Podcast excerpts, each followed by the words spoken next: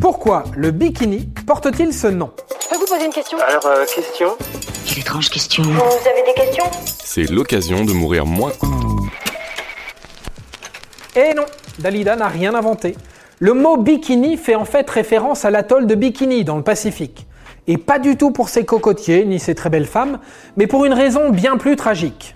Elle porte le nom des bombes atomiques qui furent testées en 1946. Or, quand il est sorti, le bikini a lui aussi fait l'effet d'une bombe. Et pour cause, c'était le premier maillot de bain qui laisse apparaître le nombril. Son inventeur, un Français bien sûr, Louis Réard, a profité de la forte médiatisation des tests nucléaires pour faire un coup marketing. Malinx Le lynx Le maillot sera donc vendu avec le slogan Le bikini, la première bombe anatomique. Excellent. À sa sortie, le modèle paraît si choquant qu'aucun mannequin n'accepte de le porter. Il faudra attendre les années 50 et l'arrivée des célèbres pin-up pour que le bikini devienne mythique. L'ère de la libération sexuelle était officiellement lancée. Et voilà, maintenant, vous savez tout. Au revoir, messieurs, dames. C'est ça la puissance intellectuelle. Sapristi